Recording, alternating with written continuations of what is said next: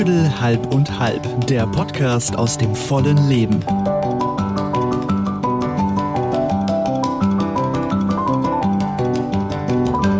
Also mich macht das Klaviermittel wahnsinnig, muss ich ganz ehrlich sagen. Es Das hat man vorher nicht gedacht, dass das einem so auf den Kranz geht, ne? es ist erst Folge drei und mir geht das jetzt schon auf den Sack, denn äh, das, das ist so schnell. Ich, ich gerate jedes Mal in Wallung. Das macht uns so lächerlich. Es ist, glaube ich, das Alter von euch beiden. Ich dagegen als jung gebliebener 29-Jähriger empfinde das sehr, sehr ähnlich wie ihr. Aber jetzt ist Wie es ich so mal gesagt und, habe am Anfang, es klingt wie dick und doof. Ein bisschen, ein bisschen. Väter der Klamotte, du erinnerst dich. Ja, jetzt ich, ich bin noch, Freitagabend, 18.10 Uhr. ich bin noch in der Phase herauszufinden, wer von uns der Dicke ist. Und Ich wollte gerade sagen, wollen wir das nicht vertiefen, die Suche Doch. nach dem Dicken? Doch, eigentlich schon, denn genau da sind wir nämlich heute Ja. auch schon beim Thema, dass wir tatsächlich uns mal Gedanken um die Frage machen, inwieweit wäre denn ein Leben ohne Schubladen denkbar? Denn tatsächlich ist es ja so, wir alle haben ja schließlich in irgendeiner Form ein Schubladendenken oder man könnte es noch genauer formulieren, indem man sagt, jeder von uns hat quasi so eine imaginäre Kommode mit zahlreichen Schubladen in seinem Kopf und ja, ja, und bei manchen ist die Kommode größer, vielleicht auch bei anderen etwas kleiner und die Größe der Kommode, und das glauben Wissenschaftler, die hängt übrigens nicht nur von unserem Wissen oder von unserem IQ ab, sondern eben auch von unserem Alter, von der kulturellen Brille oder eben auch von unseren Erfahrungen. Glaube ich sofort. Ja? Das mit den Schubladen stimmt auf alle Fälle. Ich glaube, ohne diese Schubladendenken wären wir aufgeschmissen. Wir brauchen das für unsere innere Ordnung, dass wir wissen, wenn wir Schlager hören, geht die Schublade auf, egal ob derjenige irgendwie äh, überhaupt kein Schlager singt, der sieht aus wie ein Schlagersänger. Das ist doch, kannst du dich dran erinnern, Schulkameraden. Ein Thomas sieht immer aus wie ein Thomas. Und wenn ich heute einen Thomas treffe, der aussieht wie der Thomas von damals, dann ist das der typische Thomas. Schubladendenken ist der Feind des Fortschritts. Was? Warum denn das? Schubladendenken bringt uns in eine Zwangssituation, weil wir geistig natürlich in diesen Schubladen drinstecken und wie so ein zusammengefaltetes, nicht gebügeltes T-Shirt da eingerollt dahin vegetieren.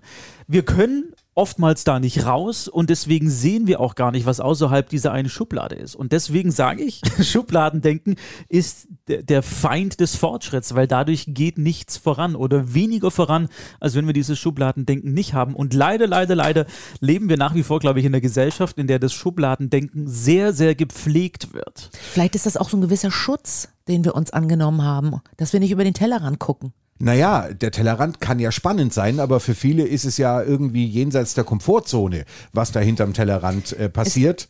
Was macht sie schon wieder, Ich diese weiß, sie Frau? versucht, sie versucht, die Beine übereinander zu schlagen. Es ist aber nicht Es ist so, viel es sein Kabellage. Zu viel Kabellage. Wisst ihr, jetzt ist es ja so, wir sitzen hier in meinem 750.000 Euro Loft Groß übrigens. Richtig groß.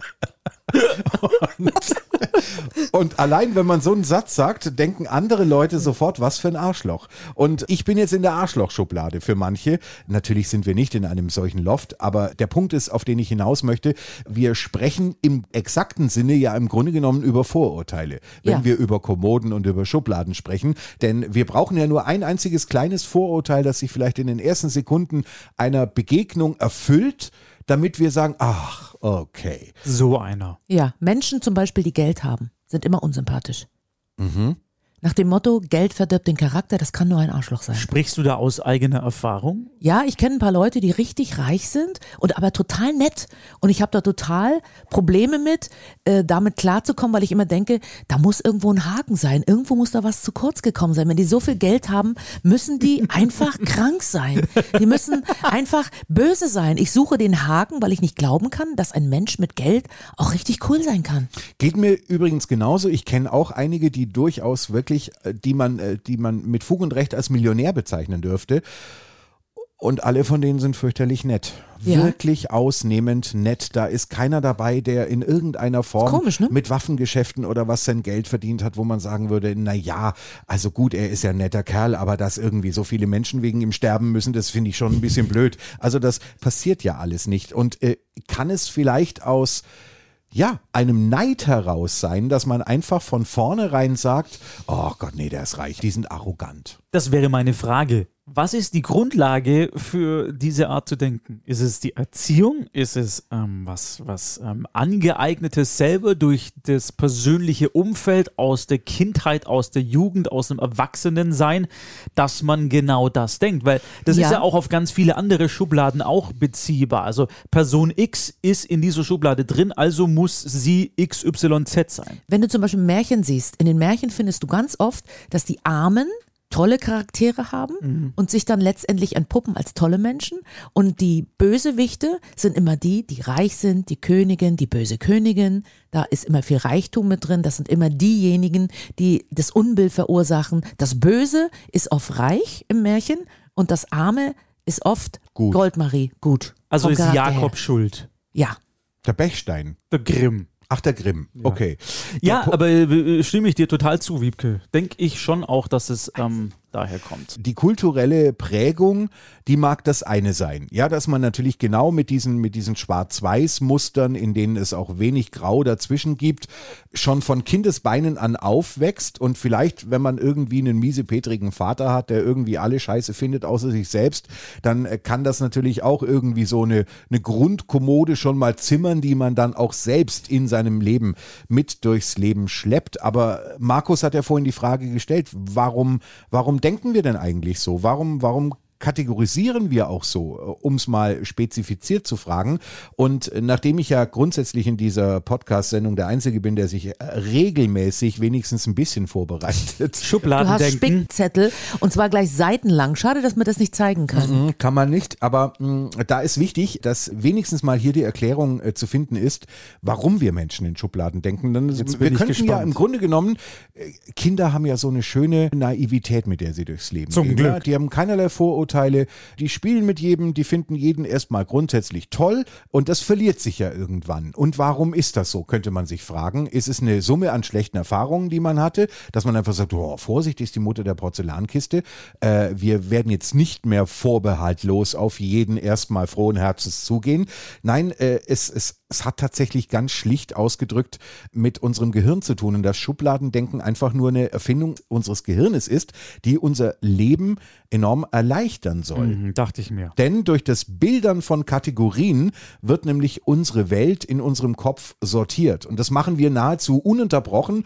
Und die meisten Kategorisierungen, die laufen auch richtig unterbewusst ab und sind auch völlig harmlos. Also wir teilen alles ein, was wir sehen und denken und das funktioniert dann ungefähr so. Also unser Gehirn nimmt eine Person oder eine Situation wahr und vergleicht die mit ähnlichen Personen oder Situationen, die wir natürlich schon bereits kennen und vereinfacht damit unser Denken. Denn müssten wir jedes Mal völlig neu bewerten, würde das enorm viel Energie kosten.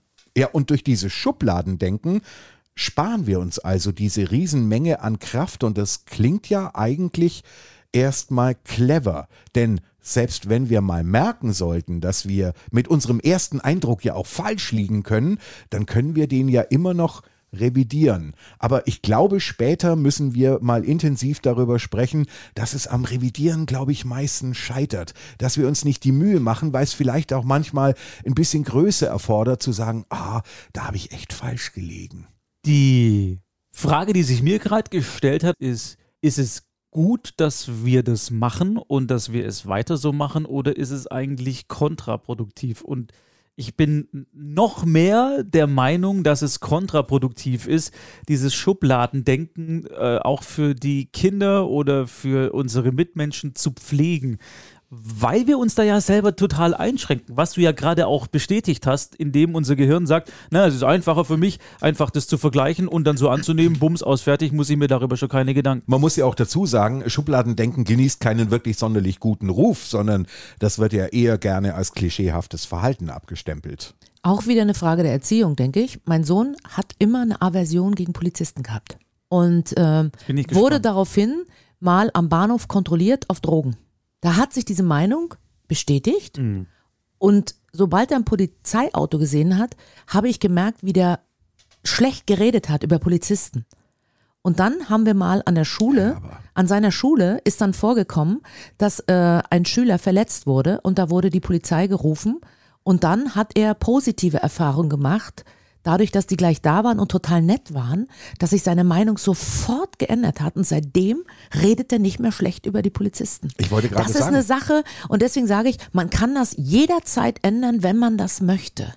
Da hat sich ja jetzt vielleicht auch am Anfang einfach mal nur eine Erwartungshaltung erfüllt. Denn ich meine ganz ehrlich, was erwartet man von einem Polizisten, dass die mir ein Brot backen? Natürlich werden sie mich auf Drogen kon kontrollieren oder auf meinen TÜV am Auto. Ja, aber normalerweise kennt man immer. Polizisten irgendwie, die Knöllchen verteilen oder die auf der Straße den Verkehr regeln. Es war richtig mit Leibesvisitation und so weiter und so fort. Also so, dass du richtig das Gefühl hast, ich bin im Film. So war das. Und er war völlig geschockt irgendwie und gesagt, ich habe es immer gewusst. Und dann war erstmal Schluss, der war richtig paralysiert, der war richtig geschockt, traumatisiert. Und er ist, wenn ein Polizeiwagen an uns vorbeigefahren ist, ist er gleich in seinem Sitz irgendwie zusammengesunken, dass ich gedacht habe, oh Gott, wir müssen Therapie machen. Und dann war das Erlebnis an der Schule, wo die wirklich toll reagiert haben. Da war irgendwie ein Unfall, da hatte jemand ein Messer mit in der Schule und dann ist ein Unfall passiert, weil die sich gestritten haben und so weiter und so fort. Und dann kamen die Polizisten und es waren richtig coole Typen, die das richtig ganz toll gemanagt haben, dass das ohne Blutvergießen da über die Bühne ging. Und da war mein Sohn völlig beeindruckt und hat seine Meinung von heute auf morgen geändert und sitzt jetzt wieder aufrecht in seinem Sitz, zumindest im Auto. Wie gehst du denn oder wie bist du umgegangen als äh, Elter von dem Kind, weil du damit ja ständig konfrontiert wirst, dass du äh, Als Mutter eines Kindes meinst du? als Elter eines Als Kindes, älter. als ein Elternteil. Als ein Elternteil genau. eines Kindes. Weil, weil du ja, weil du ja ständig äh, darauf bedacht bist, glaube ich, ähm, dass dein Kind so, so open-minded wie möglich aufwächst. Aber das Kind wird ja ständig mit Schubladen denken, auch durch dich, auch durch den Vater, Freunde, Bekannte konfrontiert. Gehst du damit bewusst um? Also sagst du dann oder versuchst du dem entgegenzuwirken Mhm. oder, oder geht es einfach in der Fülle der Masse unter? Das beste Beispiel ist ja Musik. Die Jugend von heute hört ja andere Musik als wir damals. Ja. Und wir haben unendliche Diskussionen gehabt darüber, wie gut damals die Musik war und die konnten auch richtig singen und so Und weiter. Und die. Musik von heute ist scheiße, das ist immer nur ums, ums, ums, ums und keine vernünftigen Texte und das Gerappe geht nur noch über Drogen, äh, Sexualität Bitches. und Bitches und äh, Fuck you und so weiter. Und mein Sohn immer dagegen, immer dagegen. Und sagt, Mama, hör dir das doch einfach mal an. Und dann habe ich mir das so angeguckt, so französische Rapmusik. Die ganze Zeit so. Und ich so, okay. Und für mich war das alles Gülle. Verstehst du? Und dann habe ich gesagt, so, und jetzt hör dir an, habe ich die, die Beatles vorgespielt. Und dann saß er da völlig betreten. Und ich habe gesagt, und wie findest du es? Ja, ist scheiße. Es ist ja auch so, dass wir auch bei Musik natürlich in Schubladen denken. Absolut. Wobei wir haben es früher gemacht, ist mir gerade erst aufgefallen. Äh, wir haben früher zum Beispiel über einen Song von den Beatles grundsätzlich gesagt, ah, guck mal, da ist ein Oldie. Ja, so. Mhm. Und naja, das hat man in den 80ern gesagt. Wenn man irgendwie aus den späten 50ern einen Song von den Beatles gehört hat, dann war das ein Oldie. Also Absolut. sprich, er war 30 Jahre alt. Ja. So, jetzt ist irgendwie so eine Mucke von Dr. Alban irgendwie so zwischen 25 und 30 Jahre Mhm. alt.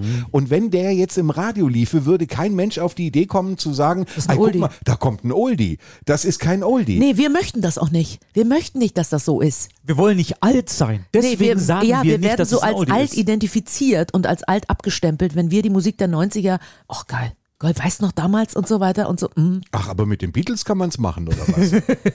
Ja, die Ja, sind sehr, aber das ist so, ja, das ist so, das, das muss, da merkt man so im Alltag, wie man die äh, Schubladendenken weitergibt an die jungen Leute. Ihr wisst schon, Paul Deswegen McCartney Völlig lebt noch. un, unbewusst macht man das. Man überlegt gar nicht irgendwie, dass das, äh, dass das, ja, dass die jungen Leute das so übernehmen. Daran denkt man überhaupt nicht. Deswegen meine Frage, wie gehst du als Mutter damit um oder bist du damit umgegangen? Hast du versucht, es dann gerade zu rücken, wenn du gemerkt hast, dein Sohn rutscht in verschiedene Schubladen rein und sagt, ja, die sind ja so und so oder der ist ja weil so und so. Hast du dagegen gesteuert oder ist es, ist zu viel Arbeit? Manche Sachen habe ich laufen lassen und manche Sachen mit der Polizei habe ich natürlich, haben wir unendliche Diskussionen geführt.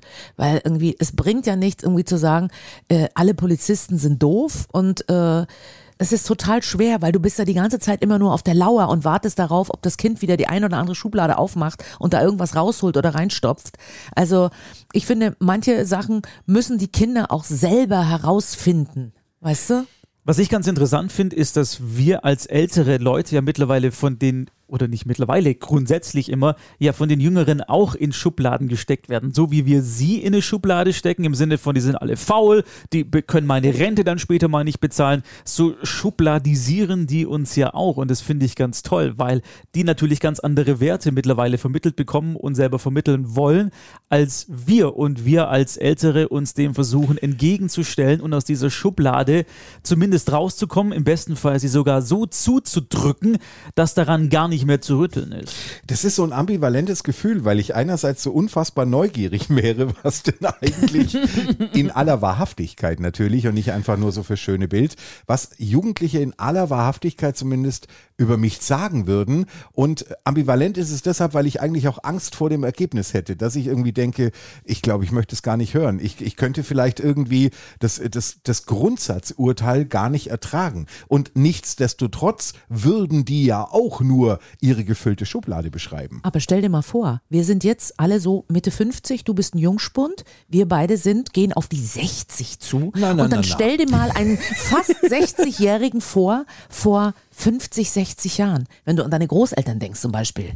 Da hat man so dieses Also, Oma-Image, graue Haare, Kittelschürze. Nein. Meine Oma sehe ich immer in orthopädischen Schuhen. Das kenne ich gar nicht anders. Und die Vorstellung, dass ich in ein paar Jahren mit einer Kittelschürze, grauen Haaren und orthopädischen Schuhen irgendwo sitze, Also, Moment. das ist so die Schublade, wie Großeltern auszusehen haben. Hier wird jetzt sofort die Ehre meiner Oma gerettet. Ja, sie mag im geblümten Hauskittelchen da gesessen haben, Natürlich aber es ist doch völlig unerheblich, wie man beim Podcast gekleidet ist.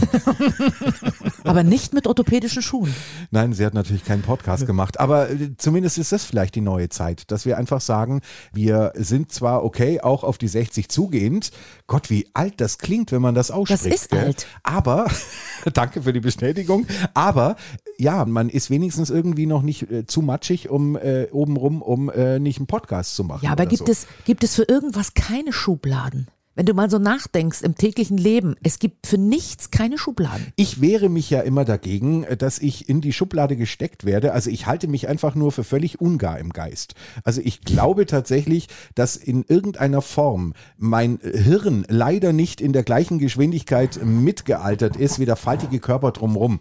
Tatsächlich glaube ich irgendwie, ich, ich bin da oben nicht ganz richtig. Der Punkt ist, auf den ich hinaus möchte, dass ich eigentlich mich immer dagegen wehre, dass Menschen dann zu mir sagen, ja, man ist immer so alt, wie man sich fühlt und Alter ist nur eine Zahl und so weiter. Nein, mir ist schon bewusst, dass ich 55 bin und wer 55 ist, der rennt natürlich, wenn es mal rein um mathematische Gesetze mit Aufrunden und Abrunden geht, der rennt auf die 60 zu. Das ist ab dem Fünfer einfach so. Ja, in und Richtung Friedhof. Richtung Friedhof. Mit Astern und allen schönen Bepflanzungen, die man sich so vorstellen kann. Das wenigstens tröstet. Aber der Punkt ist, dass ich einfach glaube, dass wir nicht bemüht jugendlich sind. Und auch in diese Schublade möchte ich um Gottes Willen niemals landen, sondern dass ich einfach denke, dass wir nur ein anderes Leben leben als vielleicht irgendwie die, die Generation vor oder vor vor uns, die eben mit 55 nur noch zu Hause geblieben ist, auf der Breitcord-Couch, die auch schon abbezahlt war, die Hütte drumrum war auch abbezahlt,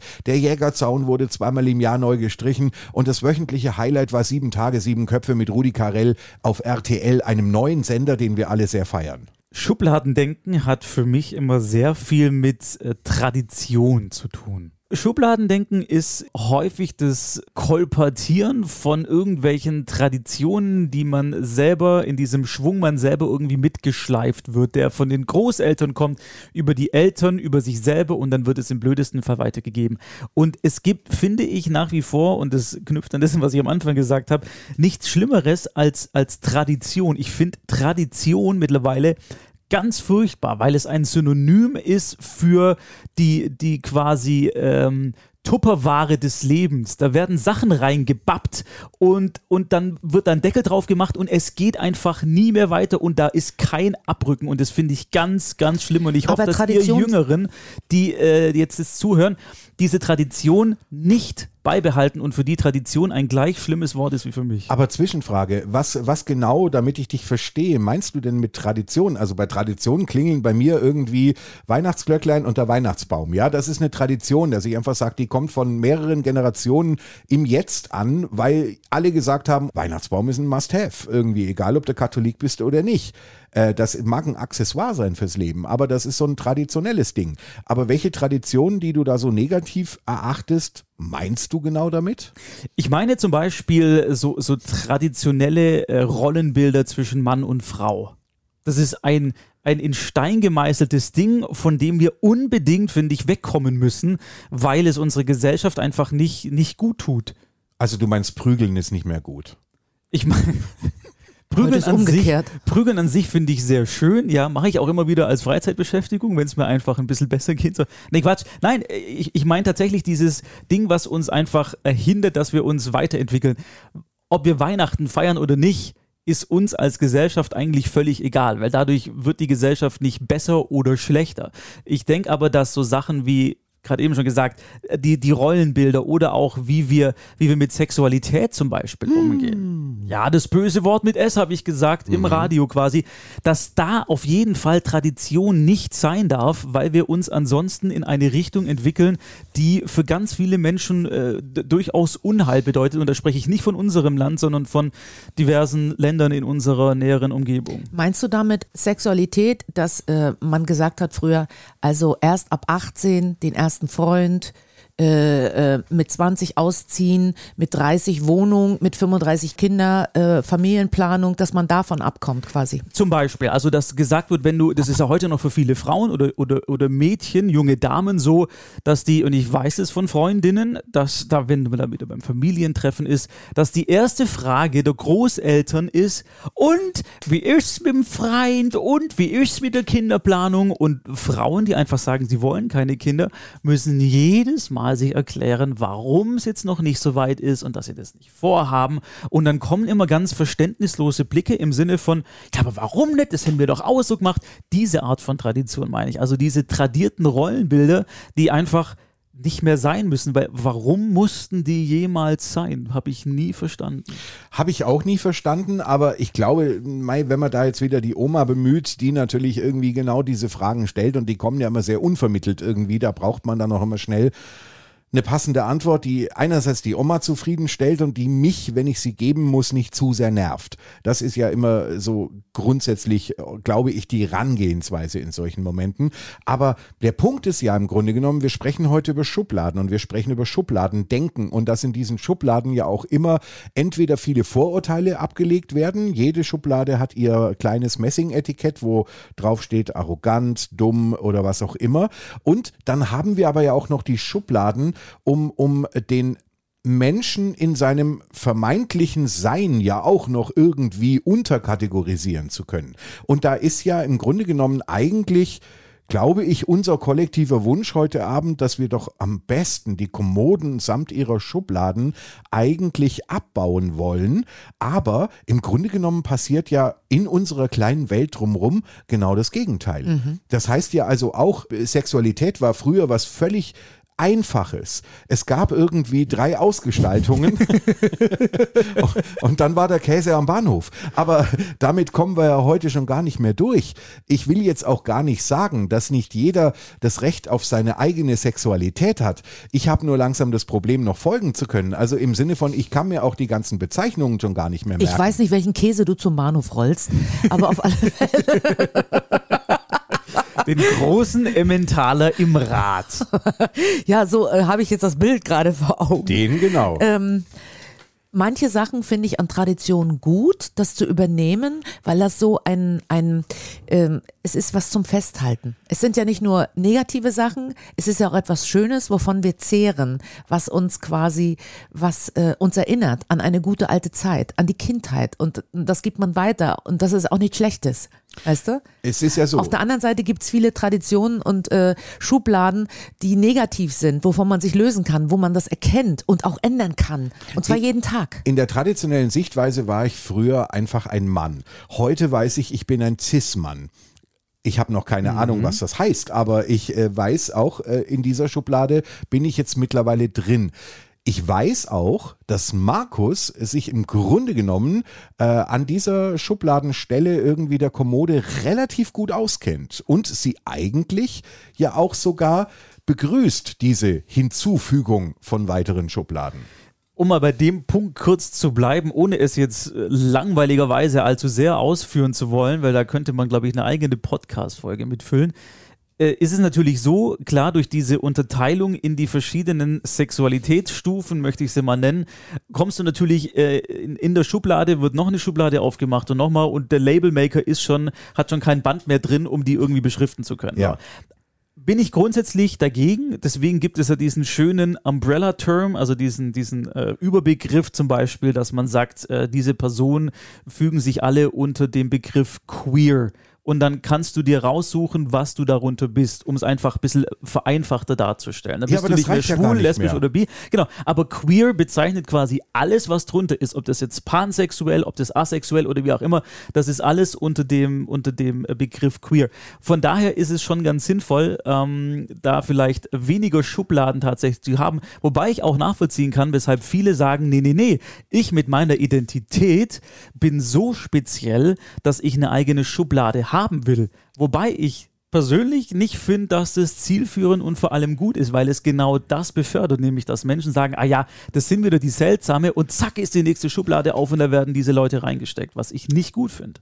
Meine Idealvorstellung wäre da zukünftig, dass ich das in meiner verbleibenden Lebenszeit eigentlich gerne noch erleben wollen würde, dass wir da gar keine Schubladen mehr bräuchten und zwar auch hinsichtlich eines etwaigen Outings. Ja, dass man also, egal was man jetzt ist, wenn man pansexuell ist, wird schwierig, weil da muss man den Eltern irgendwie viel erklären. ja. Denn äh, da wissen die Eltern erstmal auch gar nicht, äh, hat er eine Flöte und ein Lama im Keller oder was ist pansexuell? Aber der Punkt ist, dass man, dass man, glaube ich, von der zukünftigen Welt, wenn man sie idealerweise beschreiben wollen würde, eigentlich schon gerne davon ausginge, dass niemand sich in seiner Sexualität mehr in irgendeiner Form outen muss. Also bei mir ist es zum Beispiel so, äh, dass ich festgestellt habe, dass, dass Outings ja nicht im Grunde genommen passieren, weil man jetzt irgendwie sagt, ach Gott, ich hatte gerade ein Stück Pappe und ein Edding übrig, äh, ich mal jetzt ein Schild und damit laufe ich durch die Welt, sondern das passiert ja im normalen Leben, ja. Das passiert, wenn du, wenn du neu am Arbeitsplatz bist. Also ich bin zum Beispiel mit einem Kerl zusammen und dann ist es einfach so, dass ähm, wenn man sich noch nicht gut kennt, die Kollegen und so weiter, dann wird man natürlich irgendwann mal am Anfang, nichtsdestotrotz, weil man ein freundlicher Kerl wie ich ist, zum Grillen eingeladen. Und äh, dann kommt natürlich irgendwann der Zusatz, Samstagabend 19 Uhr, du kannst natürlich deine Partnerin auch mitbringen. Das heißt also, es wird automatisch davon ausgegangen, dass eine Partnerin an Bord ist. Das ist ja von mir aus statistisch gesehen auch okay, weil 90 Prozent der Männer werden im statistischen Mittel eine Partnerin auch tatsächlich mitbringen können. Die 10 Prozent, die es nicht können, äh, zu denen gehöre ich. Jetzt ist der Punkt allerdings, dass ich jetzt in der Notlage bin, farbig bekennen zu müssen. Also zu einem mhm. Zeitpunkt, mit dem ich gar nicht gerechnet habe, findet jetzt ein Outing statt, in, in dem ich äh, zum Beispiel reagieren müsste mit den Worten, ach, das ist aber echt super nett von dir. Ähm, allerdings, ähm, es wäre ein Partner und keine Partnerin. Und dann und jetzt sind wir tief in der Schublade drin, dann kommt immer eigentlich unisono meistens der gleiche Moment, Nämlich, oh, oh, oh, ja, ja, natürlich, ja, ja, gar kein Problem. So, das ist, das ist okay. Und jetzt kommt der Nachsatz. Ehrlich gesagt, von dir hätte ich das nicht gedacht. Ja, also, also, du bist so, du bist so ganz anders. Und dann, und dann ähm, frage ich manchmal an guten Tagen nach, äh, wie denn anders wie hätte ich sein sollen gemeint sei und dann und dann äh, kommt da irgendwie so ja ja ja halt so wie soll man sagen also so ganz anders Normal. also also in der Regel wird im Grunde genommen auf gut Deutsch eine Tunte erwartet. Ja, eine Tunte, die im Grunde genommen so die Klaviatur des, des, äh, des tuntigen Verhaltens drauf hat, also Colliergriff und so weiter und so fort, ein bisschen höhere äh, Töne von sich geben und Huch und Hach sagen. Und ja, okay, bin ich nicht. Ähm, und, und, und das mag vielleicht für viele eine Enttäuschung sein. Ich denke mir dann immer, trotzdem hat dieser Moment für denjenigen jetzt vielleicht mehr gebracht als jeder CSD, den man veranstalten kann, die nichtsdestotrotz wichtig sind. Ähm, aber vielleicht deshalb mehr, weil in demjenigen die Erkenntnis gereift ist, fuck, ich habe die Schublade mit völlig falschen Elementen befüllt und äh, die sind gar nicht alle so, dass sie mit hoher Stimme sprechen, sich gerne schminken und in Frauenkleidern rumlaufen. Es gibt viel zu wenig schöne Frauenkleider für meinen wunderbaren Körper. Was wünschst du dir denn? Glanz und Gloria. Nein, und ich meine mal im Ernst, was hättest du dir von deinem Kollegen gewünscht? Ich wünsche mir Dass gar er nichts. gesagt hätte, Nein. du pass auf, egal was du bist, du kannst auch mit deiner Ziege kommen. Äh, was hättest du dir Naja, gewünscht? Er hat, er hat ja nicht Erdogan eingeladen. Aber der Punkt ist einfach der, dass ich, werden wir jetzt bei Apple rausgeschmissen? Wir werden böse, sofort böse, gesperrt. böse. Zurück. Zurück. Zurück. Ich spiele schnell Klavier. So, So, von der Ziege wieder zum Thema. Ja. Äh, was hättest du Nein. dir gewünscht? Gibt Ich es da, mir- nein, gibt, ich- es- gibt es da, wenn man in, die, in eine ganz bestimmte Schublade nicht will, weil man weiß, irgendwie diese Schublade, die, die, mit der können viele nicht umgehen oder mit deren Inhalt können viele nicht umgehen. Was wünscht man sich in Anführungsstrichen als Betroffener, wenn man das überhaupt, dieses, dieses Wort überhaupt in den Mund nehmen will? Also, ich wünsche mir im Grunde genommen natürlich, dass, also, was soll ich sagen? Das ist, ein, das ist eine Wunschvorstellung, die sich nie erfüllen wird. Also, wenn wir davon ausgehen, dass, dass das Leben grundsätzlich etwas Diverses ist, ja, und dass da unfassbar eine, eine große Vielzahl an bunten Geschöpfen irgendwie über den Planet hopst und jeder hat seine Daseinsberechtigung, dann, ähm, dass man vielleicht irgendwann dahin käme, dass gar nicht mehr automatisch zuallererst an eine Frau gedacht wird. Aber das wird natürlich nicht passieren, weil die, die Statistik spricht einfach dagegen. Äh, es sei denn, es kommt irgendwann mal Einhornfeenstaub über uns alle und es wird sich in der Statistik ein bisschen mehr durchmischen, dass wir so 50-50 sind. Dann ist es rate mal mit Rosenthal, wer wie ist. Nee, aber, ich meine, ich meine, es kann ja auch so sein, dass du von deinem Gegenüber erwartest einfach, dass er nicht nur in dieser Schublade denkt und denkt, ach, der wird schon irgendwie mit einer Partnerin haben, sondern dass der einfach von sich aus denkt, okay, es könnte ja auch sein, dass der gar keine Partnerin hat, dass der vielleicht alleine ist, geschieden ist, seine Frau verstorben ist oder er mit einem Mann zusammenlebt. Da haben wir natürlich wieder mit unserer Sprache zum Beispiel auch was, was ähm, die Engländer nicht haben. Wenn die zum Beispiel fragen, do you have a partner?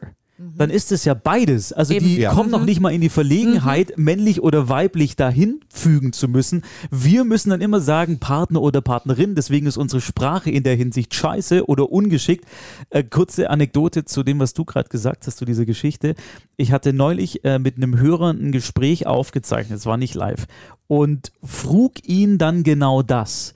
Nämlich, wie sieht's denn bei dir aus mit Partner oder Partnerin? Und die Antwort war ein, ja, ja, Partnerin. Also ein sehr vehementes Bestätigen wollen, dass er mit einer Frau zusammen ist. Ich bin da nicht näher drauf eingegangen, habe ich auch rausgeschnitten gehabt dann äh, für, für Quasi, die, für ich die bin Sendung. normal.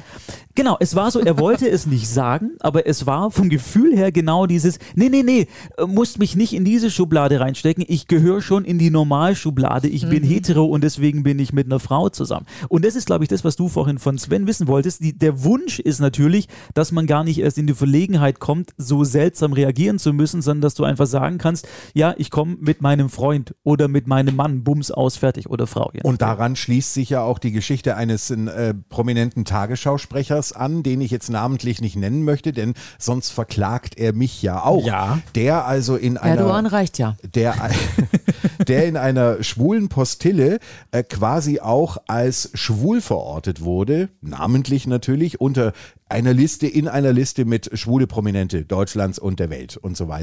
Und äh, das hat ihm nicht gepasst, dass er darin vertreten war und hat tatsächlich auch dieses Magazin verklagt.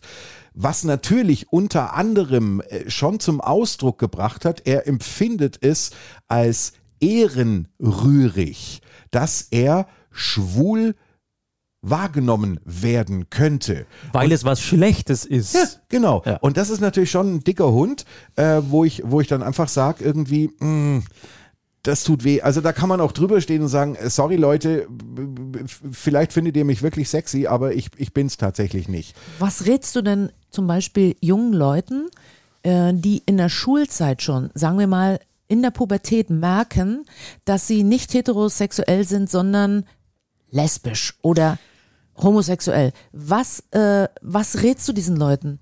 Naja, wie gehen die damit um? Ich meine, du weißt, wie ungerecht und bösartig Kinder untereinander sein können. Besonders in der Pubertät ist man ja eh empfindlich, ist dünnhäutig, weiß nicht so recht, ob man Fisch oder Fleisch ist, ist hormonell so irgendwie so die Achterbahn, Talfahrt, äh, schieß mich tot.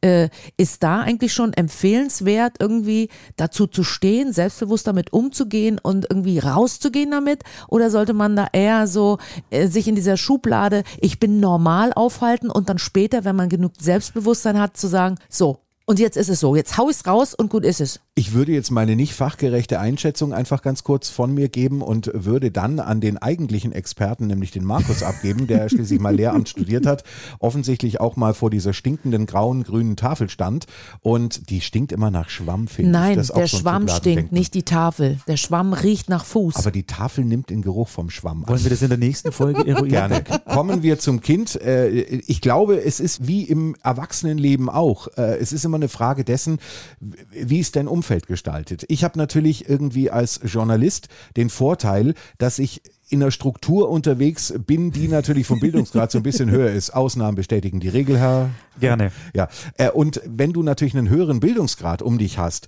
dann ist natürlich auch äh, mehr Aufgeschlossenheit am Start, dann sind die eher open-minded. Also natürlich auch mit Einschränkungen. ich wollte gerade sagen, aber, höherer Bildungsgrad Aber, heißt doch nicht mit Verständnis. aber das ist, es ist ein Riesenunterschied, ob du irgendwie äh, in der Journalistenrunde in der Redaktion sagst, ich bringe übrigens meinen Partner zum Grillen mit, oder ob das und das ist jetzt Klischee-Denken und das ist Schublade, das gebe ich zu. Aber ob das der Metaller am Akkordband ist, wo man einfach sagen muss, okay, Akkordarbeit, dafür hast du nicht studiert. Also das, äh, das, das, das kommt nicht vor. Und da muss man fürchterlicherweise tatsächlich, oh mein Gott, ich reite mich gerade so ins Abseits, da Ja. muss man äh, schlichtere Gemüter leider erwarten, die sich, glaube ich, auch in ihrem bisherigen Werdegang mit diesem Thema nie auseinandergesetzt ich haben. sehe jetzt keine Antwort auf, auf meine Frage. Ich kann die Antwort nicht Davon finden. würde ich es Woran liegt das machen. einfach? Also auf gut Deutsch, wenn das die puffige Grundschule ist, würde ich es Ja. noch nicht unbedingt tun, wenn du sagst irgendwie, oh Gott, die um mich rum, die sind aber echt nicht die hellsten Kerze auf Ich habe ein, ich hab ein Beispiel. Ich habe eine, eine, eine Schülerin, die sich nicht outen will. Die sich nicht outen will, die bisexuell ist, aber die sich jetzt schon zu Mädchen hingezogen fühlt. Aber sie weiß, ihre Eltern sind sehr konservativ und wenn sie mit dem Thema kommt, dann merkt sie schon, da ist No-Go. Und sie leidet darunter. Ich merke das, dass sie richtig darunter leidet und sie weiß nicht, wohin damit. Dass sie fühlt sich wie, als wenn sie eine Krankheit hat, die sie verbergen muss. Und hier frage ich mich, mein Gott, was kannst du, wie kannst du mit dem Mädchen umgehen? Wie, wie, wie kannst du das irgendwie abfangen? Weil oft sind das ja so die Außenstehenden, die viel mehr tun können als die Eltern, die so dicht dran sind. Liebe bisexuelle Klavierschülerin, äh, falls du zuhörst, möchte ich dir sagen, auf. möchte ich dir sagen, ich beneide dich zutiefst. Ich finde, es, es gibt nichts beneidenswerteres als Bisexualität, weil du im Grunde genommen das ganze Buffet hast. Du hast das ganze Buffet. Du hast nicht nur irgendwie die linke Seite des Buffets, wo nur irgendwie die, die, die Mayonnaise-Salate liegen. Oder die Oliven. Oder die Oliven. Du hast doch die rechte Seite. Da, wo, da, wo die guten Käsestücke liegen und die Trauben. Also das finde ich schon sehr großartig. Ach, ich weiß Aber nicht, ob das so einfach ist. das fragen wir den Markus. um mal deine Frage versuchen zu beantworten. Ohne Essensmetapher. Ich glaube tatsächlich, du bist diejenige in diesem Fall vermutlich, die am meisten äh, tun kann. Weil du bist A, eine außenstehende Person, die nichts mit der Familie direkt zu tun hat. Du bist B, aber auch eine Vertrauensperson, weil ihr doch Zeit miteinander verbringt und Musik gemeinsam zu machen ist auch was sehr Persönliches. Da gibt man ja auch irgendwie auch seine Wand oder die Jalousette lässt man zumindest ein bisschen hoch, um jemand anderen da reinschauen lassen zu können in dieses äh, düstere Zimmer der Pubertät. Ich glaube, da kannst du mehr machen als vielleicht viele andere, weil du im besten Fall sie darauf ansprechen kannst, wenn sie in irgendeiner Art und Weise sich dir auch versucht anzuvertrauen und du merkst es, glaube ich, relativ gut, wenn da was kommt. Sonst würdest du auch nicht diese Einschätzung haben, denke ich mal. Ich glaube, du bist diejenige, die vielleicht am ehesten da was tun kann, um zumindest dieses Fenster ein kleines bisschen für sie zu öffnen und zu zeigen, es ist nicht schlimm und sie macht auch nichts Schlimmes und sie ist nicht minderwertig im Vergleich zu anderen Freunden oder Freundinnen. Ich habe aber das Angst, dass sie so gestärkt ist durch mich, dass sie rausgeht und dann ihre Eltern hintenrum sich an mich wenden, weil sie in mir die Person finden, die äh, sozusagen die Zugangsperson für ihre Tochter ist. Verstehst du? Naja, die Gefahr besteht immer. Also ich glaube, es gibt, es gibt nie den richtigen Weg und es gibt immer irgendwie eine Person, Das die es scheiße findet und die das Leben zur Hölle macht. Das Aber ist das, normal. Das ist ja genau dieses schlichte Denken, das ich meine, ja, dass man also irgendwie da dann äh, auf Gedankensprünge kommt, irgendwie, man, man, man kommt mit der Situation nicht klar und sucht einen Schuldigen, ja. Aber ich meine, so wenig wie du bisher lang lang aus ihr rauskitzeln konntest, so wenig, so wenig hast du die Lesbe aus ihr rausgekitzelt, die ist ja natürlich schon da und lang lang hoffentlich irgendwann. Aber was ich einfach fragen möchte noch vorweg, In diesem, wie, wie in diesem Sinne ist es Maria Callas und sie ist 14. Okay, 14 ist sie, 14, ja.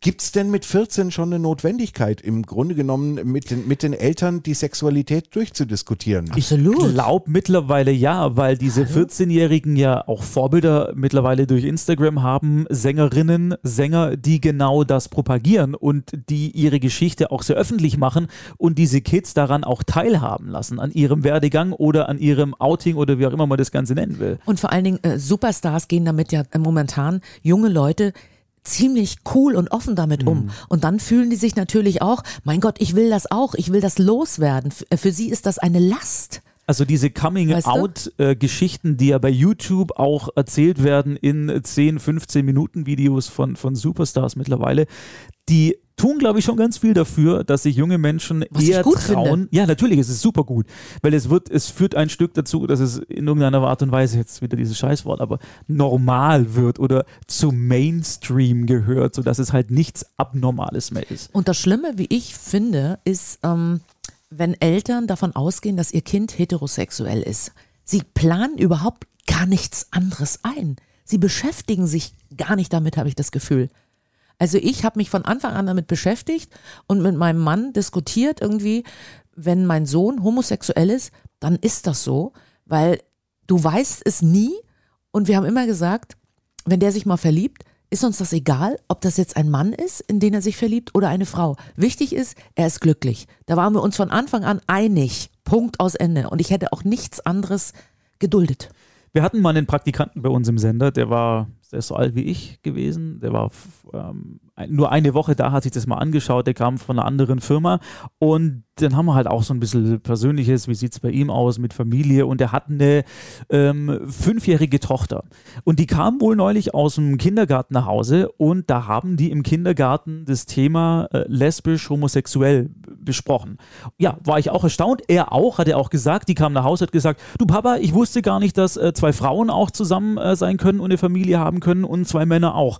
Und er hat dann selber gesagt, für ihn war das zuallererst zu hören ein, ein kleiner Schock, weil er nicht damit gerechnet hat und es schon sehr intim auch war. Aber, und das fand ich sehr cool von ihm, im Nachhinein hat er dann gemeint, aber er fand es total gut, weil er musste dieses Gespräch nicht haben, das vielleicht, wenn er es selber gemacht hätte, in die komplett falsche Richtung gegangen wäre, weil er mit seinen alten, traditionellen Werten dem Kind was ganz anderes vermittelt hätte, als diese Kindergärtnerin offensichtlich, die das sehr, sehr cool gemacht haben. Von daher war dieses äh, schwierige Thema schon einmal zack abgehakt und das Kind hatte ein ganz normales Verhältnis zu heutigen Paarbildungen, wie sie nun mal vorkommen und sein können. Die Frage ist, wovor haben die Eltern Angst, wenn ihr Kind bisexuell, lesbisch oder homosexuell ist? Wovor Kann haben ich- die Eltern Angst? Kann ich erklären. Ähm, ich glaube, ich glaube, das sind natürlich, was hast du für Rollenmodelle? Das ist ja immer die Frage im Leben, ja? Schublade. Woran, woran kann ich mich orientieren? An welchen Schubladen kann ich mich bedienen? Genau. Und das Problem ist, dass die Reaktion, die ich immer auf diese kleinen Outing-Momente erfahre, an denen sind natürlich auch schon so ein bisschen wir Medien schuld. Denn es ist natürlich so, die Schublade befüllt sich ja nicht von allein. Ja, wenn du also jetzt irgendwo auf dem Dorf lebst und du hast keinen einzigen Schwulen um dich rum, von dem du irgendwie so ein bisschen in der Beobachtung dein, dein Wissen und, und, und deine Schubladenfüllung ziehen könntest, ja, dann, dann bleibt nicht mehr viel übrig. Dann hast du Carsten Flöter, der irgendwann mal in der Lindenstraße in den Sich geoutet hat. 90ern, in den 90ern einen, einen Mann geküsst hat in der ersten deutschen äh, Mhm. Da waren aber alle entsetzt. Da waren alle entsetzt und, und da begann es, dass, dass auch irgendwie tatsächlich ähm, Elke Mustermann sich dann irgendwie genötigt sah, eine Meinung zu bilden, irgendwie in diesem Moment und zu sagen, hast du, das war aber wirklich schon sehr befremdlich, die zwei Männer, wie sie da geküsst haben. Und, ähm, und da begann aber zumindest irgendwie so die Schublade das Etikett zu bekommen, zu sagen, okay, Schwule sind so und so. So, und da haben wir Medien natürlich irgendwie genügend Filmmaterial geliefert. Denn es ist natürlich klar, wann immer in irgendeiner Form in Deutschland ein großer Christopher Street Day stattfindet, der so groß ist, dass er auch in der Tagesschau oder in den Tagesthemen stattfindet, mit einem schönen Filmbeitrag, was ja gut ist, denn dadurch findet das Thema natürlich nicht nur auf dieser einen Straße statt, sondern auch in der Wahrnehmung aller, die in dem Moment eben die Tagesthemen gucken. Dann haben wir aber trotzdem das Problem, dass natürlich bei so einem CSD-Filmbeitrag, da wird natürlich mm. auch das Klischee bedient. Mm. Es ist ja ganz klar. Das mm. heißt also auf gut Deutsch, der Kameramann wird natürlich auf die bunten Vögel draufhalten, die jegliche Daseinsberechtigung haben. Da lasse ich auch gar nicht mit mir diskutieren, denn äh, die haben tatsächlich damals irgendwie in der Christopher Street in New York überhaupt erst diese Bewegung losgetreten. Es waren Tunden in Stöckelschuhen, die sich gegen Polizeiübergriffe und, und gegen Polizeigewalt zum allerersten Mal mal zur Wehr gesetzt haben und sich gegen Repressalien eben zur Wehr gesetzt haben. Ist lange her und man kann heute gerne darüber diskutieren, sind Christopher Street Days noch nötig oder nicht. Aber der Punkt, auf den ich hinaus will, ist, diese bunten Vögel gibt es bis heute und die sind beim CSD dabei. Und wenn natürlich ich als Kameramann die Wahl habe, halte ich jetzt auf den bunten Vogel drauf in diesem Paillettenkleid, das mir nicht mehr passen würde. Und mit der Federboa, ja, der mit dem bunten Fächer irgendwie auch noch einen verdammt guten Gang auf dieser Straße drauf hat. Oder nehme ich diesen Typen in diesem komischen karierten weißen Jägersflanellhemd, bei dem ich eine Bauchbinde brauche, wo drauf steht, der ist auch schwul.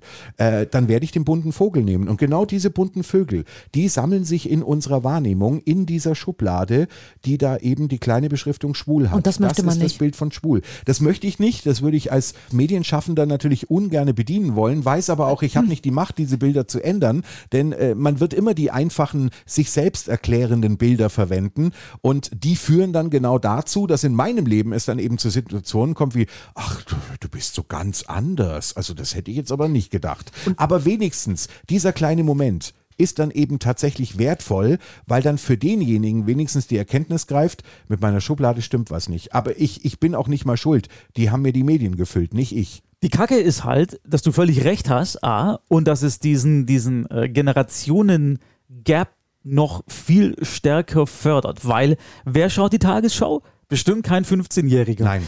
Der schaut lieber eine neue Netflix-Serie, wo so ein Rollenverhalten überhaupt gar nicht mehr thematisiert wird, weil da Jungs mit Jungs zusammen sind und Mädels mit Mädels zusammen und es ist für die eine, eine Medienrealität, die total dem entspricht, was wir jetzt eigentlich gerade diskutiert haben, nämlich, dass darüber gar nicht gesprochen wird oder dass da keine fünf Folgen ähm, Arch mit dem Coming Out ist, sondern das ist einfach Status Quo und es ist was völlig Normales und das finde ich sehr, sehr cool. Aber das schauen natürlich nicht die 65-Jährigen, das heißt, die kriegen das nicht mit und so wird jede Generation mit der Schublade natürlich konfrontiert, die sie irgendwie gut findet und mit der Scheiße halt auch befüllt wird. Also Aber darin liegt ja die Hoffnung, dass man dann wenigstens sagen kann, okay, wenn die 15-Jährigen in diesen ganzen Netflix-Serien diese, diese hoffentlich irgendwann normale Diversität ja schon lange mitbekommen, dann füllen die ihre Schubladen ja auch ganz anders, als ob er in den Tagesthemen schon wieder die lustigen bunten Vögel gesehen hat. Also kann man festhalten,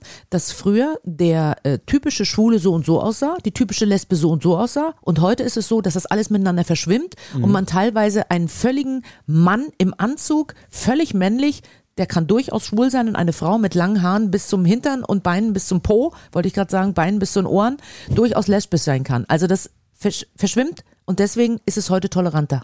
Genau, weil die Schublade hat einfach nicht mehr so eng gefasst Was ist. ja positiv wie- ist. Genau, was eigentlich cool ist und zumindest im besten Fall, so denke ich, ähm, für ein ah, friedvolleres Miteinander in der Zukunft. Ist führt. das oh schön. Gott, war das ekelhaft schmalzig. Ja, das wäre schön, wenn es so wäre, aber wir haben ja gerade festgestellt, äh, so Schubladen gehen ja immer dann schief, wenn es quasi um Menschen oder eben um ganze Personengruppen geht.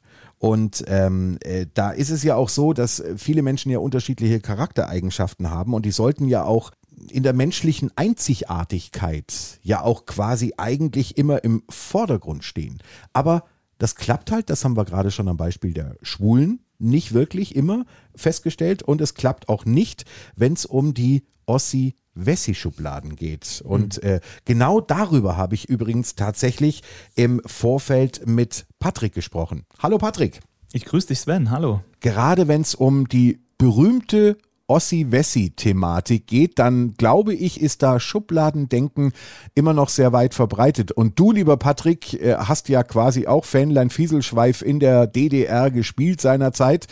Ähm, hast früh rüber gemacht, aber erzähl mal, äh, wie war das in deinem Leben? Wie oft ist dir das begegnet? So diese Befindlichkeiten, die Wessis gegenüber Ossis haben. Also da muss man ganz kurz erklären dazu, ich bin 83 geboren, das heißt, ja, ich bin richtig, ich bin noch Jungpionier geworden, das heißt, ich bin noch in die erste Klasse eingeschult worden im sozialistischen System äh, wo du schon noch so recht viel mitbekommst von dieser ganzen Idee, sagen wir mal, diese kindliche Perspektive, die man da hatte, Friedenstaube, Sozialismus für den Frieden der Welt äh, und so weiter und so fort. Ich wurde da also schon noch geimpft ähm, und dann war auch schon wieder alles vorbei, denn ab der zweiten Klasse äh, war das System ein ganz anderes. Wir hatten andere Schulbücher, auf einmal gab es Mickey Mouse Hefte im Schreibwarengeschäft zu kaufen. Und irgendwie hat sich alles geändert. Ich habe das also damals alles noch mit einer relativ kindlichen Perspektive mitbekommen, so mit sechs, sieben Jahren. Ähm, und habe dann auch noch relativ lange äh, im Osten gelebt. Ich bin Leipziger, äh, komme auch aus einer Leipziger Familie und äh, bin dann 2005 in die USA gegangen und habe dort meine jetzige Frau kennengelernt, die aus Augsburg kommt. Und somit bin ich sozusagen in den Westen rüber gemacht. Das heißt, ich bin also ähm, relativ spät auch erst gewechselt. Das Schöne war in den USA, ich habe ein Jahr in den USA verbracht und dort war dieses Ostsein überhaupt gar kein Thema, weil die Amis, für die klingt jeder Deutsch, egal ob er aus Bayern kommt oder aus Hamburg. So, und dann bin ich aber relativ bald äh, nach Bayern gezogen, eben zu meiner damaligen Freundin und habe dort ein Studium begonnen und da war das erste Mal tatsächlich, wie alt war ich da? 22, da saß ich im ersten Semester und da hat tatsächlich eine Kommilitonin, die direkt neben mir saß, mich gefragt, ähm, äh, wo, wo denn dieser Dialekt herkomme und ich sage aus Leipzig, oh, du bist aus dem Osten. Also das war wirklich so ein so richtiger, also fast Ekel, möchte ich sagen. Das waren mal so die ersten, die ersten Berührungen. Aber ich meine, da war ich 22. Das ist jetzt wirklich nicht, also bis dahin habe ich nicht viel Schublade mitbekommen, einfach weil ich in meiner Welt gelebt habe. Hat die auch begründet, warum sie jetzt irgendwie so mit einem Ossi in Anführungszeichen gar nichts irgendwie anfangen könnte? Hat sie nicht gemacht in der Sekunde und ich war wirklich ganz schön äh, schockt, ja, weil das bis dahin hatte ich das nur von anderen erfahren. Ich habe eine zwei Jahre alte Umfrage entdeckt. Da ging es mhm. einfach darum, okay, was habt ihr denn so, ihr Wessis, was habt ihr denn für Vorurteile gegenüber mhm. Ossis? 36 äh, Prozent behaupten, keine. Wunderbar. Wenn man es glauben darf. Gut. 23 Prozent haben in ihrer Ossi-Schublade das Vorurteil liegen, Ostdeutsche meckern immer nur. Mhm, mh. 13 Prozent sagen alle Ostdeutschen sind Nazis. 11 Prozent halten Ostdeutsche für arbeitsscheu. Äh, ansonsten wird's immer differenzierter und immer kleinprozentiger. Mhm. Das heißt also, meine Lieblingsprozentzahl ist die 2. 2 Prozent der Wessis glauben, ostdeutsche Frauen haben bunte Strähnen im Haar oder bunt gefärbtes Haar.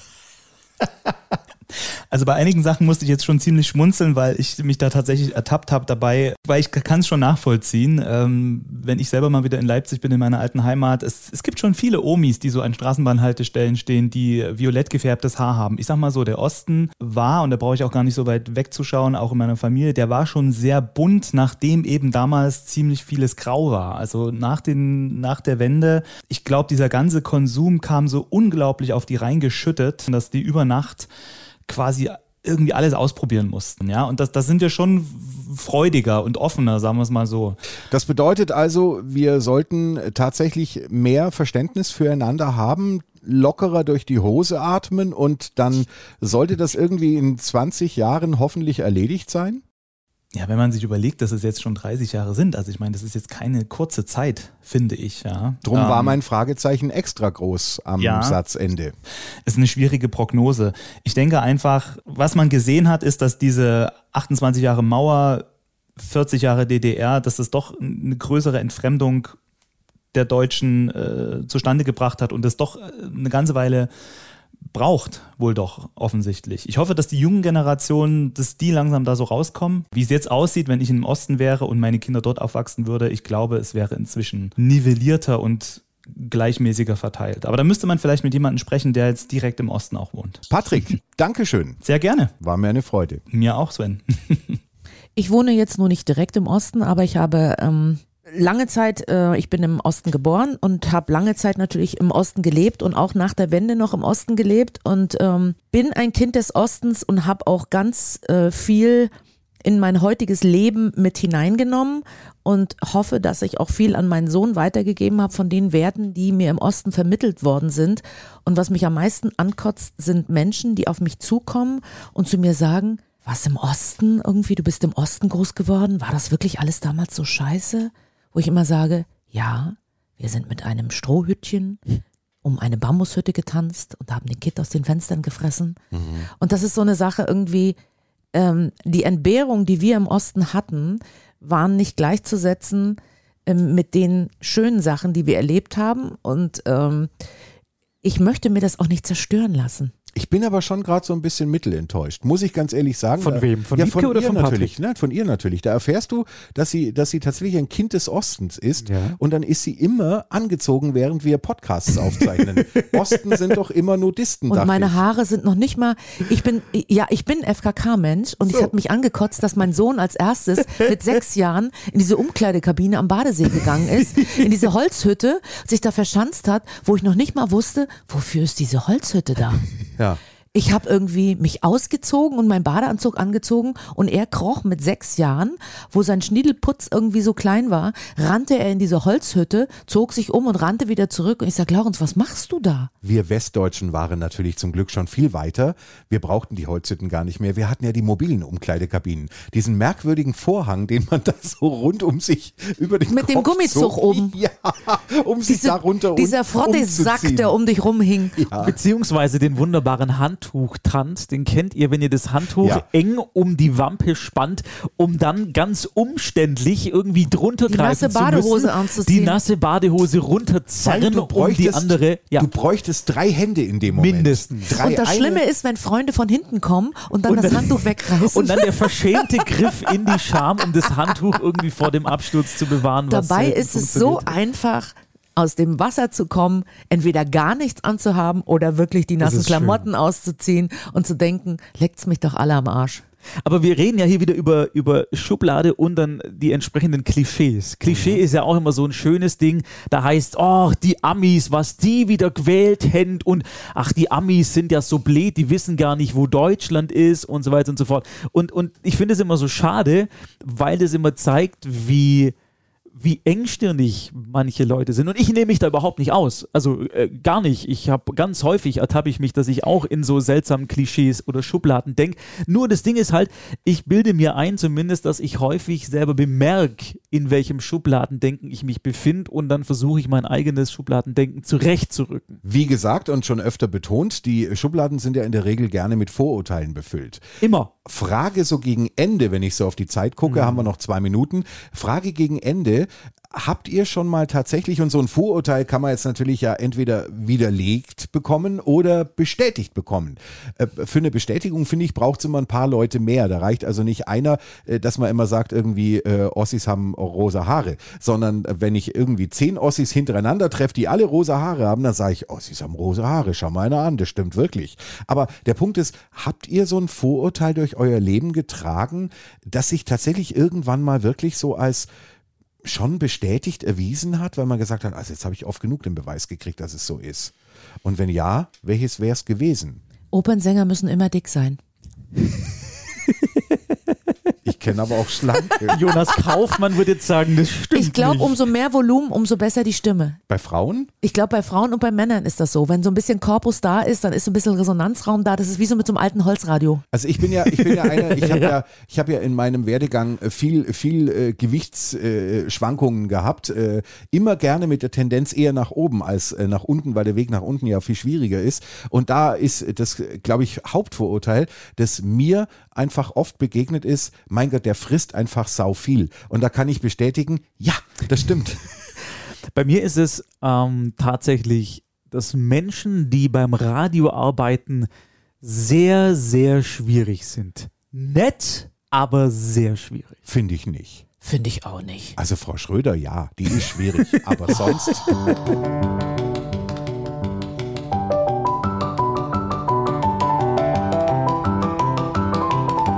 Das war Dödel halb und halb, der Podcast aus dem vollen Leben.